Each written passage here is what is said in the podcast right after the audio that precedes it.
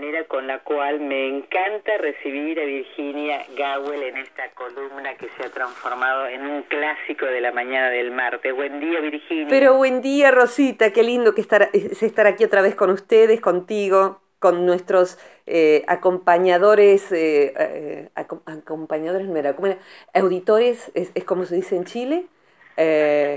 Oyentes no es, escuchantes, ahí está. Escuchantes. Nuestros escuchantes, palabra que queremos instituir en la radio. Así es. Bienvenida Virginia, sé que has vivido una experiencia maravillosa. Sí, sí, ha sido precioso estar en Chile eh, y también participar eh, desde Chile en este caso, otras veces en Argentina eh, de algo que, aunque sea bien vale hoy mencionarlo, aunque no es el tema de nuestra columna, pero saber que en todo el mundo va habiendo un movimiento muy eh, impactante e importante en lo que significa acompañar a partir a una persona, no solo desde el punto de vista médico, sino psicoespiritual e inclusive de manera laica Em, y uno a veces piensa en fin de vida como una persona mayor, pero fin de vida es en cualquier momento.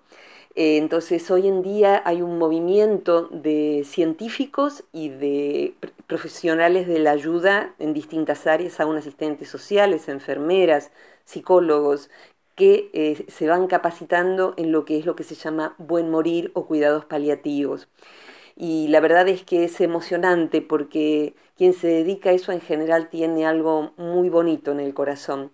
Entonces para mí poder dar charlas o talleres entre ellos desde el área que a mí me toca, que es esta psicología que tanto amo, siempre es un honor y en Chile ha sido así, eh, en Viña del Mar, de la mano de Medopal, que es la segunda vez que me invita a, a, convidar este, este tema desde esta psicología. Así que bueno, muy feliz y muy agradecida a todos los que me recibieron tan bien allí. Y nos alegramos muchísimo, eh, por supuesto, Virginia. Pero el tema propuesto para hoy, eh, y, quiero hacer una, una acotación antes que, que vos comiences con, con esta columna. Por favor. Con este tema, que es muy interesante que puedan comunicarse desde cualquier punto del planeta en que escuchan, ¿no es cierto?, estas columnas y pueden proponer temas, así como lo hizo en esta ocasión eh, Isabel, que nos ha enviado desde Venezuela su mensaje felicitándonos por estos temas que son tocados de esta manera tan, tan seria. Bueno, gracias Isabel y además has mandado una propuesta y la has planteado, Isabel ha planteado muy, muy lindamente el modo en, en que tomar este tema de qué ves cuando me ves, que se podría llamar así, ¿no? las proyecciones. Eh, qué son las proyecciones, qué hacer para que nos vean, nos pueden ver, podemos ver a alguien, ¿cómo nos damos cuenta? Pregunta Isabel, ¿cuándo eh, estamos proyectando y, y cuándo estamos percibiendo algo realmente? Y en relación a lo que Rosita vos acabas de decir, el que tenga ganas después que tenga para, mm, a mano con qué anotar para que al final eh, pueda tomar eh, los números a los que se puede en cualquier día de la semana mandar una propuesta de tema al teléfono de la radio, ¿sí? Así es. Así que bueno, guarden por allí cómo anotarlo, pero vamos a ir abordando y agradeciendo este tema tan interesante. Eh, es tan interesante que yo diría, Ro, es una vida diferente la de una persona que está atenta a saber que esto funciona en sí misma, funciona en todos los demás y, a, la persona que trata de darse cuenta de cuándo le está pasando esto. O sea, lisa y llanamente, son dos vidas diferentes las de una persona que trabaja sobre sí misma y la de quien no, quien simplemente le suceden las cosas, parece que la culpa la tienen eh, los demás o la tiene el pasado, lo que nos hizo o no nos hizo la educación, nuestra madre, nuestro padre, lo que nos pasó, nuestro carácter, yo soy así, los ancestros, nuestros genes. Y en verdad todo lo que nos pasó, nos dejó de pasar, nuestros genes y demás, todo lo que he dicho, e inclusive el entorno vital en donde uno se puede desplegar, eh, es ni más ni menos que la materia prima con la que podemos trabajar para poder construir esto que uno llama yo, mi identidad, esta persona que soy. Porque con, con entornos difíciles, y, e Isabel está haciendo esta pregunta desde Venezuela, que están teniendo hoy, 2017, eh, un entorno tan, tan árido, tan ríspido, tan difícil, eh, y en otros lugares, otros entornos, perdón, otras historias. Somos alfareros de lo que nos toca. Somos alfareros de nosotros mismos. Somos a la vez el barro fresco y hay veces en que la vieja psicología nos ha hecho creer que somos como la arcilla ya cocida, que si algo nos dio un golpe y nos ha dejado cascados, rajados, eso ya no tiene arreglo. Y en verdad, por un lado, mm, ni siquiera estamos ya cocidos. Eh, por otro lado, los japoneses arreglan, reparan las, los cacharros de barro eh, poniendo en las grietas oro. Y es un arte muy especial que representa que todo lo que se ha roto se puede arreglar y quedar más valioso que como quedó. Pero yo hoy quisiera dejar sentada la idea de que ni siquiera somos barro seco, somos barro todavía no cocido, quizás hasta el último instante de la vida. Una parte de lo que me tocó hablar en este Congreso es que aún mientras nos estamos muriendo, podemos hacer algo diferente con lo que somos, con lo que nos pasó.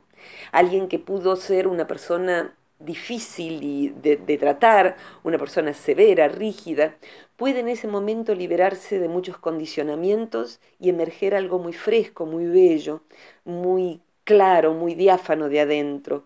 Alguien que nunca pudo pedir perdón puede pedirlo, alguien que nunca dijo gracias puede decirlo. O sea que eh, esto de que todos los incurables tienen cura cinco segundos antes de la muerte, decía el poeta, ¿no? Eh, entonces, bueno, nosotros podemos durante toda la vida reconocernos como barro aún no cocido. La antigua psicología de la, India, tanto el hinduismo como el taoísmo también ya no en la India, eh, el, budismo, lo que nos dicen es que eh, pertenecemos a la impermanencia. Esto es, cada uno de nosotros vamos totalmente, todo el tiempo cambiando. Lo único que es permanente es el cambio. ¿Y cómo estoy yendo hacia esto de las proyecciones? ¿Qué ves cuando me ves? Tendemos a vernos a nosotros mismos y a mirar al otro, primero como si fuera un sólido. Uno dice, la tía Pocha es de tal manera. Uno se mira al espejo y dice con el carácter que yo tengo o con todo lo que me ha sucedido y recuerda a los demás más que verlos cada vez que los ve. De modo tal que, por empezar, ni el otro es como yo lo veo, porque pongo un, montón de cosas mías, una cantidad de cosas mías increíbles, y ese va a ser el tema de hoy. Pero la primera capa que quiero poner es que eh, además el otro y yo misma estamos cambiando todo el tiempo. Eso que parece un sólido es impermanente. Y la impermanencia, que es un postulado esencial de la psicología de Oriente, la psicología de Occidente, la psicología transpersonal, que es la que, la que yo he tomado de toda mi vida como, como psicóloga, eh, nos dice que si todo es impermanente, entonces todo puede cambiar. No solo puede cambiar, todo está en permanente cambio. Y si todo está en permanente cambio, si yo trabajo con eso, ese cambio puede ser hacia algo mejor, porque el deterioro también es un cambio. Y todos conocemos otra gente, ninguno de ellos escucha tu programa, eh, otra gente que cambia para peor. o sea que hay un montón de gente por allí que anda cambiando para peor y cada vez está peor. Eh, la gente que escucha esta columna no, porque está, estoy por supuesto bromeando, todos nosotros procuramos hacer cambios para mejor. En algunas cosas vamos para atrás, en algunas para adelante. Pero inclusive, fíjate vos, aún la persona que está trabajando para ser una persona más lúcida, tomar mejores decisiones, no dañarse, tratarse mejor, tratar mejor a los demás, hacer una vida más linda, aún esa persona hay veces en que retrocede, hay veces en que está parece yendo para atrás. Y ahí le voy a pedir a Romina que lo anote para la próxima columna, porque esos retrocesos pueden ser muy importantes y muy valiosos. Así que, ¿qué pasa cuando estamos yendo para atrás? Sería la próxima columna. Pero donde yo me quiero centrar entonces es, bajo esta base de que todo está cambiando todo el tiempo, ¿qué veo cuando veo, veo al otro? Y la pregunta de Isabel es, ¿cómo puedo yo distinguir cuando veo al otro si lo que veo es lo que el otro es o es algo que me está, estoy yo poniéndole al otro, proyectando. Y una pregunta que a ella la aflige dentro de esta pregunta más grande es, si, una persona maltrata a otra persona y a mí eso me irrita, me pone mal y reacciono ante eso, ¿es que yo estoy proyectando sobre ella? ¿O es que es natural que me ponga mal? Es una gran pregunta y es una pregunta que toda, toda persona que empieza a observarse en el tema de la proyección, en algún punto se hace esa pregunta. Eh, es, es entonces que no hay que reaccionar cuando la otra persona hace algo que no está bueno. Siempre es proyección, nunca percibo. Entonces, son muchas las respuestas y voy a procurar ordenarlas. Eh, en principio, ¿qué es proyección? Proyección es que le pongamos a otra persona, evento, inclusive a los objetos, cosas que están en verdad dentro nuestro.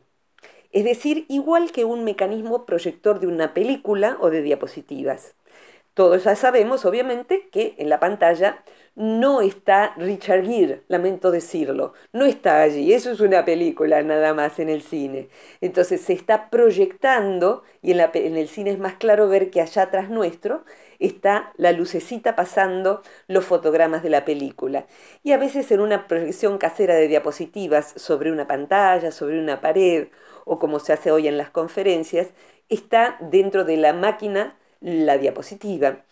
Dentro nuestro funcionamos exactamente igual. ¿Qué proyectamos en el otro? Proyectamos rasgos nuestros eh, que nos molesta ver en nosotros.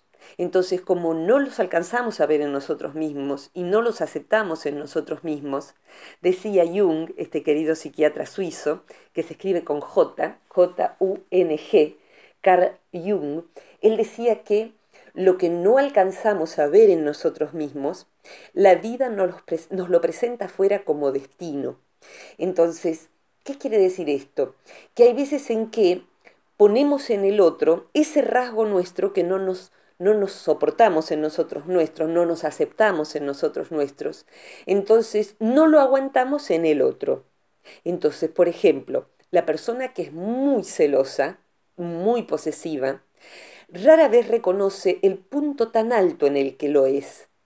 Entonces, esa persona proyecta en el otro cualidades tales que hacen que justifiquen el ser celoso. Proyecta todo el tiempo la posibilidad de que el otro sea mentiroso, sea infiel, le esconda cosas. Entonces, en verdad, proyecta en el otro un, conjunto de características que le da pie y autorización, entre comillas, para ejercer ese rasgo ya con buen derecho, entre comillas también. Entonces hay veces en que proyectamos en el otro, uno, un rasgo complementario que le dé razón a un rasgo denso en mí que mm, en verdad el otro quizá ni esté haciendo nada, ni tenga yo derecho a, responder de la manera en que lo hago. Pero al proyectar esa situación de, de, desconfianza o de que el otro no sea confiable, me autorizo a vivenciar eso. Entonces proyecto la diapositiva de la deslealtad. Entonces tengo razón en desconfiar. ¿Me explico? Ese sería uno de los modos de proyectar. Otra posibilidad es que yo no soporte a la gente que según mi interpretación, es posesiva y controladora, porque yo lo soy, pero no me permito ver eso en mí. En verdad, me es tan inaceptable ese rasgo en mí, en esta segunda opción, que eh, lo veo y me molesta exageradamente en el otro. Entonces, no aguanto que mires, que controles a qué hora tengo que llegar o que controles mi agenda. Eh, ¿Por qué tenés que estar mirando vos hoy? ¿Dónde tendrías que estar? Hoy tenías turno con el psicólogo a las 5 y a las seis y media tenías que estar en lo de tu dentista. Y el jueves pasado no fuiste. o sea, yo sí estoy llevando cuenta de dónde tendrías que estar, dónde no estuviste, dónde tendrías que estar la semana que viene, dónde has dejado los zapatos y dónde has dejado las medias y si llamaste o no llamaste a tu madre. Eh, pero me molesta mucho que el otro me controle. Entonces, hay veces en que personas adultas eh, se proyectan recíprocamente y parecen dos niños de cinco años. No, yo no te controlo, sos vos, ¿no ves que sos vos el que me está controlando? Yo no te controlo, vos sos el que no fuiste a lo de tu madre cuando dijiste... Y, y ahí se arma algo que uno mira desde afuera y dice, más de 10 años esta gente no tiene, pero son marido y mujer, o son hermanos, o son lo que sea, madre, hija, lo que fuere. Es decir, que en ese caso, que sería el segundo caso, lo que proyecto en el otro es un rasgo que no soporto en mí, como no lo soporto en mí, no lo aguanto en el otro. Igual es la misma emoción, pero la pongo en el otro. Ahora, ahí Isabel pregunta, ¿siempre es así o hay veces en que el rasgo en el otro es simplemente insoportable? Bueno, por supuesto que hay veces en que hay cosas que en el otro son, diría yo más bien, inaceptables. Yo no soporto, por ejemplo, que alguien maltrate un animal. Soy capaz de hacer cualquier cosa, pararme frente a un carro, subirme al carro de alguien que asusa el caballo, mostrar la credencial de lo que sea, hasta mi documento de identidad, llamar a la policía, lo que sea. Y, no me parece una sobrereacción. La palabra es sobrereacción. Cuando alguien maltrata a un viejito o a un niño, eh, cuando alguien está engañando a otra persona y es visible, entonces hay cosas que está muy bueno que reaccionemos ante eso, ante una injusticia. La persona que aprende a autoobservarse, sin embargo, se va a dar cuenta de eso, de ese prefijo que he puesto. Sobre reaccionar. ¿Cuándo sobre reacciono? La persona que siempre sobre reacciona no se da cuenta de que sobre reaccionó, porque para esa persona es normal. ¿eh? Para esa persona no le parece. Recuerdo, eh, ayer veía la foto de una señora que ya está muy mayor, eh, que cuando era una, abuela joven, le decía a su nieta, así con este tono, yo la he visto, a la nieta de cinco años, ay, pero no aguanto, no aguanto que seas tan dramática, no entiendo a quién has salido tan dramática que siempre... ¿No? Así lo decía. Y cuando uno decía, Mercedes, escúchate, pero yo no soy así, yo no soy así, no me digas eso, que me lastima. Así era, ¿eh? exactamente así, es un diálogo literal y con ese mismo tono. Uno no se da cuenta de su propio aliento, de su propio olor y de sus propios rasgos, hasta que alguno nos graba, por ejemplo, nos filma, o hasta que uno se filma a sí mismo porque ahí es donde nos empezamos a dar cuenta. Cuando uno se empieza a autoobservar a sí mismo, se saca fotos internamente, se revisa el día y dice, y dice, cierto, mira cómo yo soy así. No lo aguanto en ella porque yo soy así. Te diría que en la pregunta que hace Isabel, eh, casi siempre, eh, como, como una pregunta de pesquisa, como un ejercicio de pesquisa, Casi siempre que algo nos produce una reacción intensa que a la mayoría de los demás no, casi siempre debemos sospechar que allí estamos poniendo, proyectando un rasgo interno nuestro. Ese rasgo nuestro nosotros no lo vemos, por eso Jung le llamó nuestra sombra. Entonces, o es un, ese mismo rasgo mío que no lo alcanzo a ver, que es el punto 2 que recién mencionaba, o es el rasgo 1, un rasgo complementario que como no lo alcanzo a ver, sobre reacciono ante el otro porque yo no alcanzo a autorizarme a ver ese rasgo. Sobre reacciono entonces, ¿qué es? Me irrito en exceso, me angustio en exceso, lo mataría, me, cambio de color, me sube la presión, necesito irme, me vuelvo violento, me asusto en demasía, eh, lo que sea. Sobre reacción entonces es eso, se produjo como una hipertrofia emocional justamente ante ese rasgo. Entonces sería interesante ver ante qué cosas yo hiperreacciono. Ahí es donde estoy proyectando y me gustaría antes de que participes vos con tus comentarios que siempre ayudan a, que, no me desbande yo en, en hablar en una sola dirección, hay veces en que proyectamos ese rasgo o ese conjunto de rasgos en un supuesto adversario para determinadas personas no aguantan determinados rasgos que proyectan en gente de determinada religión. En gente de determinada provincia, por ejemplo, dentro de un país. Entonces, en toda, todo país están que los del sur son más irritables y los del norte son perezosos y los de y ya se va cambiando de tono y los del oeste son ladrones, como si fueran se agruparan así por provincia. Todos los de los, ladrones van a un país o a un equipo de fútbol, entonces o a una religión, entonces terminamos por supuesto eh, a macro matándonos entre países, matándonos entre religiones, que ha sido el motivo preferencial de matanzas y lo sigue siendo. La gente se mata por un tipo de Dios y matan a los infieles que son de lo que, no adoran a ese Dios. Y por supuesto está el racismo y por supuesto está todo lo que sea la xenofobia, el, o sea, el, el detestar a alguien que es ajeno a mi entorno, ajeno a mi provincia, fuera de mi país, fuera de lo conocido. Y proyecto, cuanto menos conozco al otro, más proyecto sobre él. Entonces, proyectamos sobre grupos al punto de matar y odiar por razones proyectivas. Eh, eh, ahí construimos al enemigo, ahí construimos un adversario. ¿eh? O proyectamos todo el tiempo lo que tenemos cerquita nuestro. Entonces, ¿qué ves cuando me ves? Hay veces en que nada. Y diría algo más.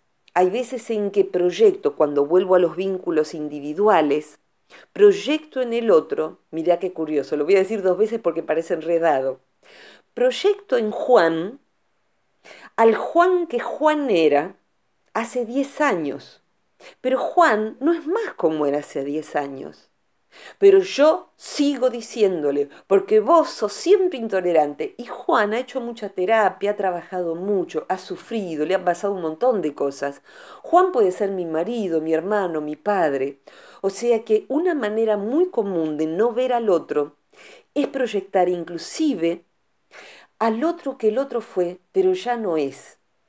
Y cuando pasa con nosotros, que es muy obvio que el otro nos está viendo como nosotros ya no somos más, vemos lo doloroso que es. Cuando el otro nos pone etiquetas inclusive, nos proyecta cosas de otros, cosas, de otros colectivos, se dice, otras cosas grupales. Vos que sos de Escorpio, vos que sos un 9 del Enneagrama, siempre, vos quieta como un 9 del Enneagrama, como buen 9 que sos, como si eso explicara todo. O sea, hay veces en que proyectamos de manera tal que nos garantizamos no conocer nunca jamás al otro. Nunca jamás. Y hay gente que transita la vida sin haber conocido nunca a su hijo, nunca a su padre, nunca a su hermana, porque nunca se tomó el trabajo de desproyectar. Ese es el trabajo que tenemos para hacer. Y siempre fue viendo lo impermanente como si fuera permanente, dando por conocido lo no conocido y sin trabajar en absoluto esos rasgos internos que no alcanzó a verlos porque ni se planteó que a lo mejor eran internos. Rosita, ¿me ayudas? Eh, estuve siguiéndote todo el tiempo, ¿no? En este tema de la proyección y, yo digo que mm, eh, qué terrible porque por lo que eh, tenemos entendido que cada persona guarda dentro de sí muchas partes que son diferentes, muy diferentes, ¿no? Sí, exactamente. es como si tuviéramos una pluripersonalidad. Entonces, dentro de todas esas partes tenemos que proyectar las, las peores que solamente las vemos en los otros. Pobre, pobre gente a la que le cae el peso encima de nuestra proyección. Siempre es una desgracia la proyección completa. Eh, mira, diría dos cosas al respecto, que es muy interesante esto que señalas. Primero, la proyección, decía Jung, y, y, se ha seguido en ese mismo sentido, la proyección es un mecanismo natural, los animales también la tienen, y es como el mecanismo inicial que usa el psiquismo para tender un puente con el otro. Entonces, vos ves a un, perrito, el perrito te mira a vos y lo no, no, nos conocemos todavía, pero lo primero que sucede es solo proyección porque no nos conocemos. Pero en base a esa proyección, aún con un animal se puede empezar a establecer un vínculo. Alguien se ve en una fiesta, alguien se ve en la calle, alguien se ve en la universidad y te haces amigo de alguien, inclusive para un vínculo certero, primero empieza con una proyección, aún con una proyección de lindas cosas. ¿eh? El, el, primer puente es una proyección. Luego tendría que existir la construcción de un vínculo verdadero, reemplazando la proyección por la percepción. Cuando proyecto no percibo, imagino, imagino que el otro es de determinada manera. Cuando percibo, lo voy sabiendo al otro. Y cuando el vínculo se establece como algo a largo, de largo plazo, tengo que ir dándome la chance de saber que, que, el otro sepa que yo voy cambiando y darle la posibilidad de todos los días verlo con nuevos ojos al otro, porque el otro va cambiando. Entonces, los vínculos que en verdad funcionan bien de pareja, de amistad, en la familia, es cuando todas las partes se dan el crédito de seguir cambiando. Entonces nuevamente le pregunto, ¿y cómo está haciendo esto que te estaba pasando? ¿Qué estuviste haciendo ante esto otro? Pero qué bueno esto otro. Sí, sabes, yo que nunca pude poner límite, esta vez le dije que no. Y ahí empieza a ser hermoso el hallazgo que cada semana nos propone para cada vez que nos encontremos, en vez de hablar de las cosas externas, hablar de cosas internas de las que nos dimos cuenta. Y eso puede suceder aún en, en las más sencillas familias, aún sin gran nivel de instrucción, porque hay un nivel de instrucción del espíritu. Esto sucede, por ejemplo, en tribus que funcionan muy bien. Se juntan a, contarse lo que soñaron, a contarse de aquello, de lo que se dieron cuenta, por ejemplo. Y eso es bellísimo. Y lo otro que quería decir es que, para completar lo complicado que es esto, también proyectamos rasgos que son muy bellos nuestros y que el otro tiene a veces un poquito, a veces tuvo y ya no tiene, y hay veces en que lo tuvo, pero ni siquiera nunca jamás de los jamases. Entonces proyectamos lo que se llama la sombra dorada. Entonces lo que hacemos es idealizar al otro. Hay veces en que se ve, pero ya de un modo masivo. Eh, vemos hoy con cierta, cierta ternura eh, cómo algunos adolescentes pernoctan para llegar a ver al youtuber de turno, o sea, al chico que ya ni siquiera es un cantante virtuoso, un gran actor, ponele, eh, que, que, que, uno proyecta en los actores, sino alguien que prende la camarita y dice tres pavadas y bueno, y las chicas y los chicos esperan en el aeropuerto tres días para ser los primeros que lleguen a tocarle la ropa tan siquiera. Y gritan y se desesperan. Lo único que hay allí es proyección, porque ni sabemos quién es el otro, cómo piensa, qué siente. Entonces, las figuras públicas son muy apropiadas para ver qué proyectamos en ella. Nos enamoramos de personas que a veces son gráciles, glamorosas, a veces ni siquiera, eh, y otras veces es muy interesante cómo detestamos a alguien por ninguna razón. Es muy interesante, yo me acuerdo de una persona en mi familia, solía decir, siempre me acuerdo de esto, eh, odiaba, no aguantaba, no soportaba ni siquiera 30 segundos seguidos de Liza Minnelli. No aguanto esa mujer, no aguanto esa mujer. ¿Por qué? ¿Qué te ha hecho?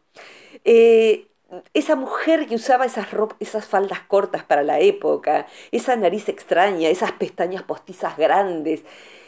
¿Qué podríamos decir? Y diríamos que, yo que conozco a la, a la persona en cuestión, diría que Laisa Minelli era la mujer alocada que ella, en que, que esta mujer de mi familia no se permitía ser esa mujer que era eh, muy femenina, de cabello corto y varonil y a la vez muy femenina, eh, con esas largas pestañas pero el cabello muy corto eh, y moviéndose así con esos collares largos, no era recatada.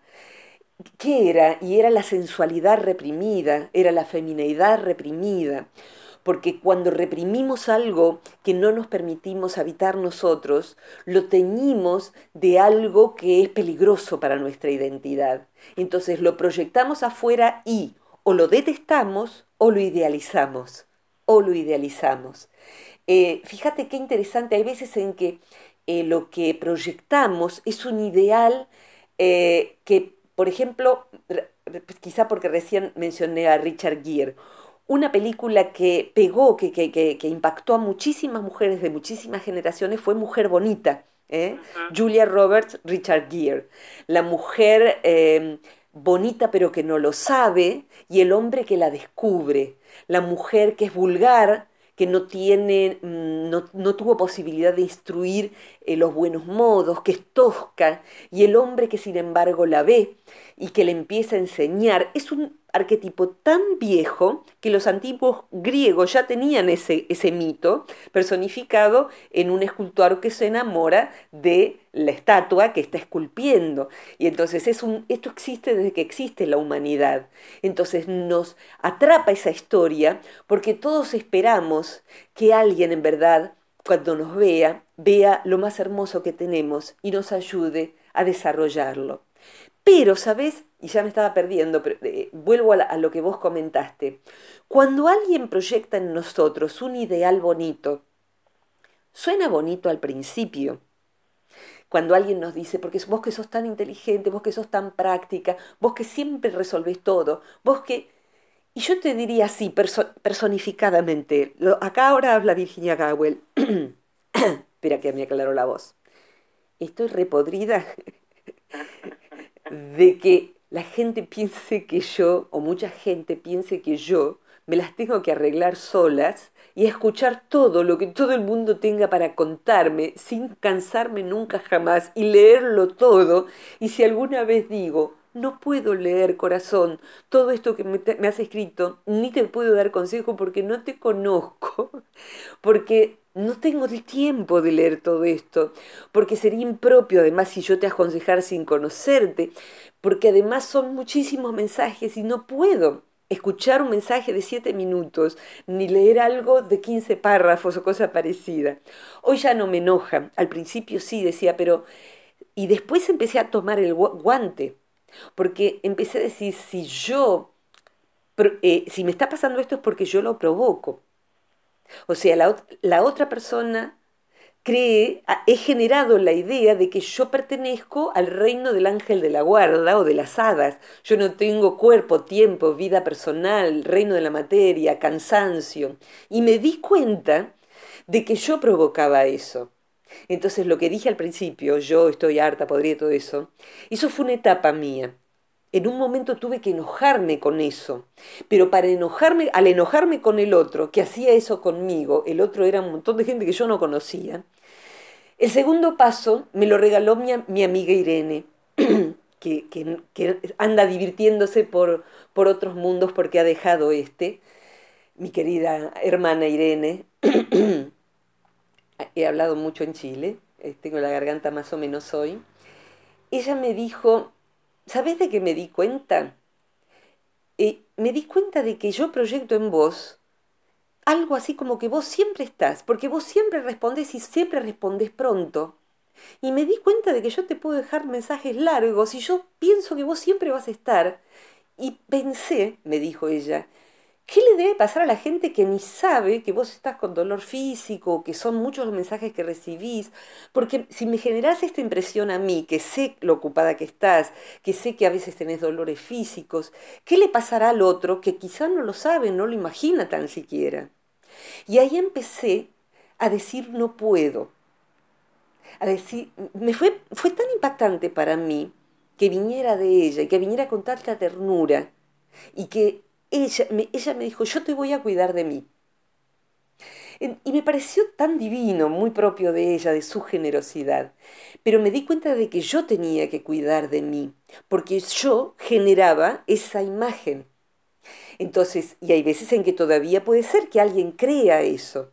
Y hoy puedo decir, no puedo escuchar. Si me haces un mensajito de un minuto por audio, a lo mejor sé a quién derivarte pero no puedo, no podría leer todo esto porque no me da el tiempo y ni la salud. Entonces, eh, ¿por qué yo genero eso? Y hay una larga historia en mí de algún modo de ser la niña que tenía que salvar la vida de una, de una mamá que siempre estaba enferma. Entonces yo era una niña que no tenía necesidades personales, porque tenía una mamá que siempre se estaba por morir. Por suerte todos saben que mami hoy, 2017, tiene 86 años está más sana que todos nosotros juntos. Entonces la debo haber salvado no, no debo haber sido muy eficiente. De algún modo yo me las arreglé para no tener necesidades y estar a la, eh, asumir un rol que no era el de una niña de 4 o 5 años, que era el que yo tenía que tener. Y fui sembrando esa imagen en un punto en donde eh, uno tiene que también darse cuenta de, si, de qué manera uno, si son muchas las personas que proyectan eso sobre uno, de qué modo uno ejerce lo que se llama la contraproyección. De qué manera uno consigue que mucha gente piense que uno todo lo puede, o que uno no necesita nada, o que uno es un cascarrabias, o que uno es distante. ¿Por qué todo el mundo piensa que yo soy todas esas cosas, cualquiera de ellas? Porque si mucha gente piensa de uno que uno es de determinada manera, o sea, si mucha gente genera cierto tipo de proyección y no otra, la siguiente pregunta que uno tiene para hacerse es, ¿por qué yo genero esa proyección en el otro? Porque a lo mejor yo soy totalmente lo opuesto, pero algo debo estar produciendo que son ya muchos los que me ven así. Y ahí uno empieza una hermosa aventura, que es trabajar por qué uno irradia esa imagen. Hay algo que hace que uno haya elegido irradiar esa imagen y que a lo mejor ni siquiera se da cuenta. Entonces va el otro generando eso, yo me pongo mal porque siempre me ven así, pero no tomo también mi responsabilidad en a lo mejor generar esa imagen. Y esa imagen por alguna razón de supervivencia yo le irradio y tengo que tomar el trabajo sobre mí para a veces decir no puedo, o a veces expresar la ternura porque el otro me ve siempre un hombre duro que nunca, nunca expresa el amor. Pero si yo soy gentil, sí, pero no expresas la ternura. ¿Por qué todo el mundo se intimida conmigo? Por ejemplo, alguien podría decir. Y bueno, si eso le sucede a muchas personas, ahí tenés una linda tarea, empezar a observar por qué la gente se irrita contigo por ejemplo, fíjate, hay gente que tiene un modo de ser con el cual, que por el cual mucha gente se irrita con esa persona. María produce irritación en muchas personas y María no lo sabe. ¿Por qué mucha gente se irrita con ella? Hasta el, no sé, el policía de la esquina se irrita con ella y le dice, señora, cruce de una buena vez. ¿eh? ¿Por qué se irritan con ella? Y a lo mejor un día María empieza a trabajar sobre sí, sobre sí, sobre sí, y se da cuenta de que hasta en la expresión facial, en, la, en, el gesto, en la voz, siempre parece una persona que fuera víctima de la vida porque con todo lo que me pasó y con todo que a mí hoy me duele acá y no sabes, levanté una cosa muy pesada y hoy tengo la cintura y acá se me ha ido no sé qué y, y tengo una amiga que está mal y mi perro ha ladrado toda la noche. O sea, es, yo tengo problemas, ustedes no. Yo, yo sí que tengo problemas. Fíjate esa persona, redondeando, esa persona se siente víctima del universo. Toda víctima necesita un victimario. Entonces, el victimario es el policía, su hija, su nuera, su madre, la vida, el vecino. Y a nadie le gusta ser victimario. Entonces, las personas que andan por la vida dando lástima y con cara de víctimas, en general no son bien tratadas.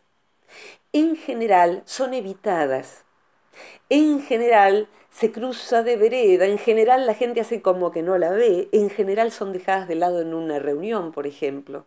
Y la persona no se da cuenta de que lo que le está pasando es que su asumir el rol de víctima hace sentir al otro como si fuera victimario, además de que uno es un latoso, un pesado contando sus pesares, termina eh, uno, el otro, María, hace que Magdalena se sienta incómoda de decir, vengo de unas vacaciones tan bonitas, la pasé de lindo en Chile, fui a trabajar, me trataron bien, se sienta mal porque esta que sufre toda la vida y yo la estoy pasando mal, me siento hasta culpable. Entonces se va armando un juego de proyecciones y contraproyecciones en donde hay un enredo y, donde lo último que somos es felices. No hay felicidad allí. Si la persona se da cuenta de eso, puede cambiar.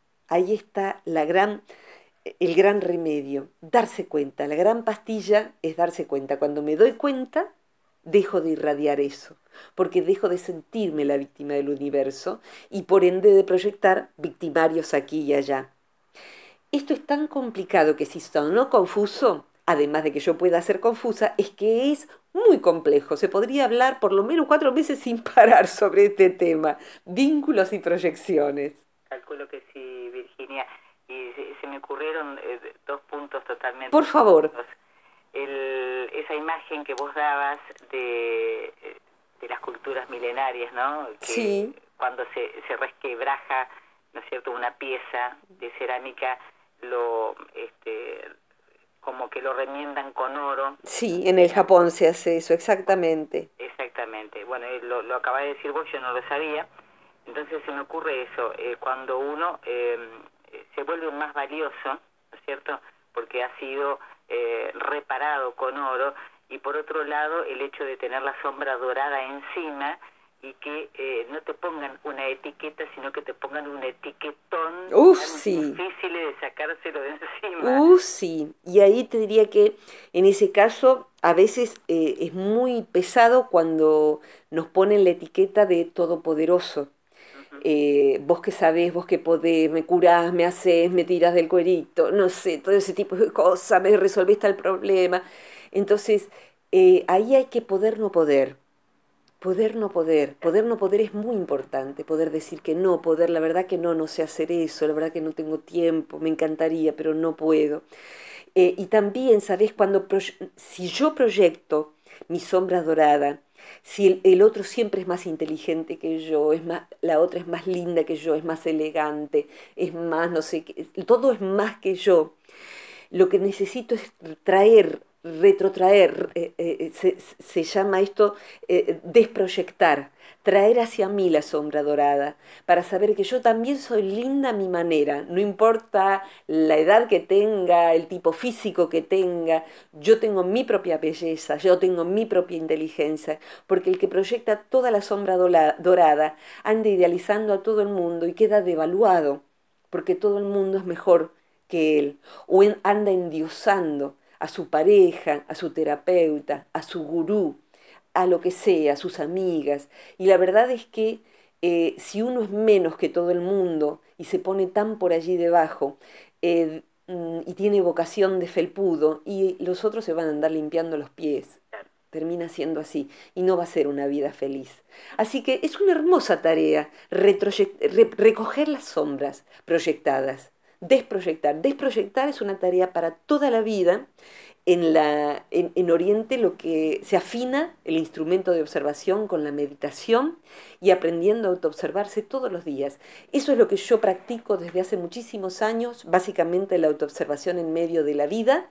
Y aunque lo he hecho por más de 40 años, eh, sigo encontrando nuevas cosas que proyecto y sigo divirtiéndome con esto y vuelvo a quedar en la trampa, pero me resulta ahora divertido y creo que me iré de este mundo eh, eh, habiendo encontrado nuevas cosas que he proyectado y habiendo resuelto nuevas cosas de las que ahora todavía no me doy cuenta, estoy en la ignorancia al respecto.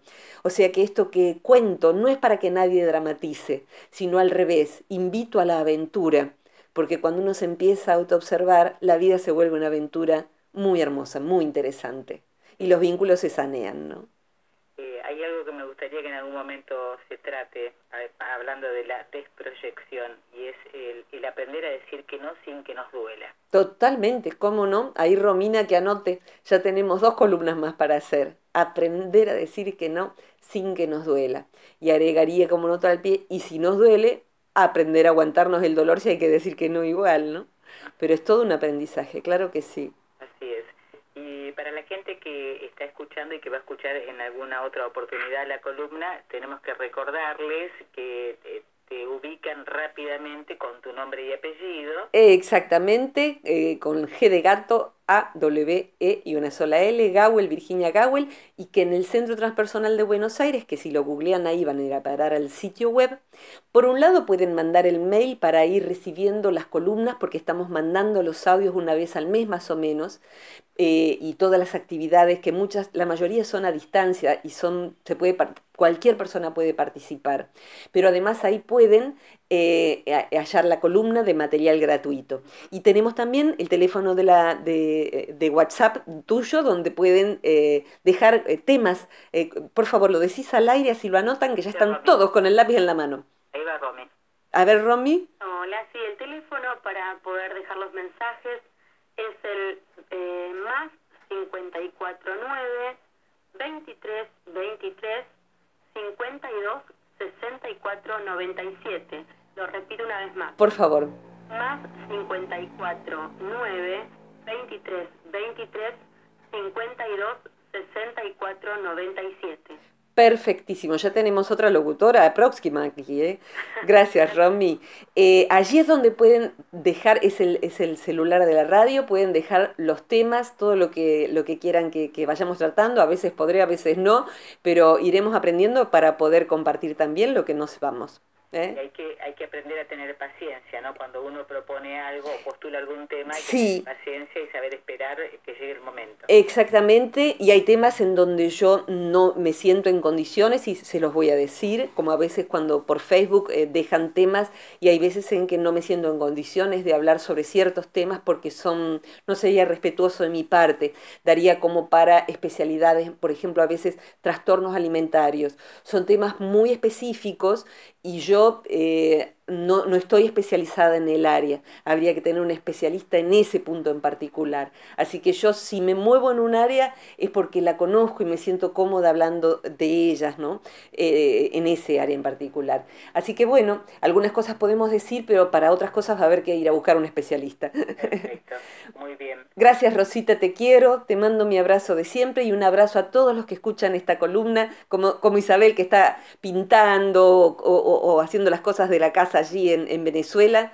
Un abrazo muy grande para ti y para todos los que escuchan en todos los lugares. particularmente hoy hay personas que están sufriendo por muchas razones, hay incendios en distintos lugares del mundo y terremotos y demás. Eh, así que bueno, eh, un abrazo especial para aquel que esté en medio de algo colectivo difícil o en su vida personal pasando un momento duro. Un abrazo muy especial. Gracias, Virginia. Muchos cariños, Rom. Hasta la próxima. Gracias, gracias, Romina. Muchas gracias. Un abrazo muy grande a todos. Hasta la próxima. Dejemos la vida volar, Virginia. Gracias, dejémosla volar.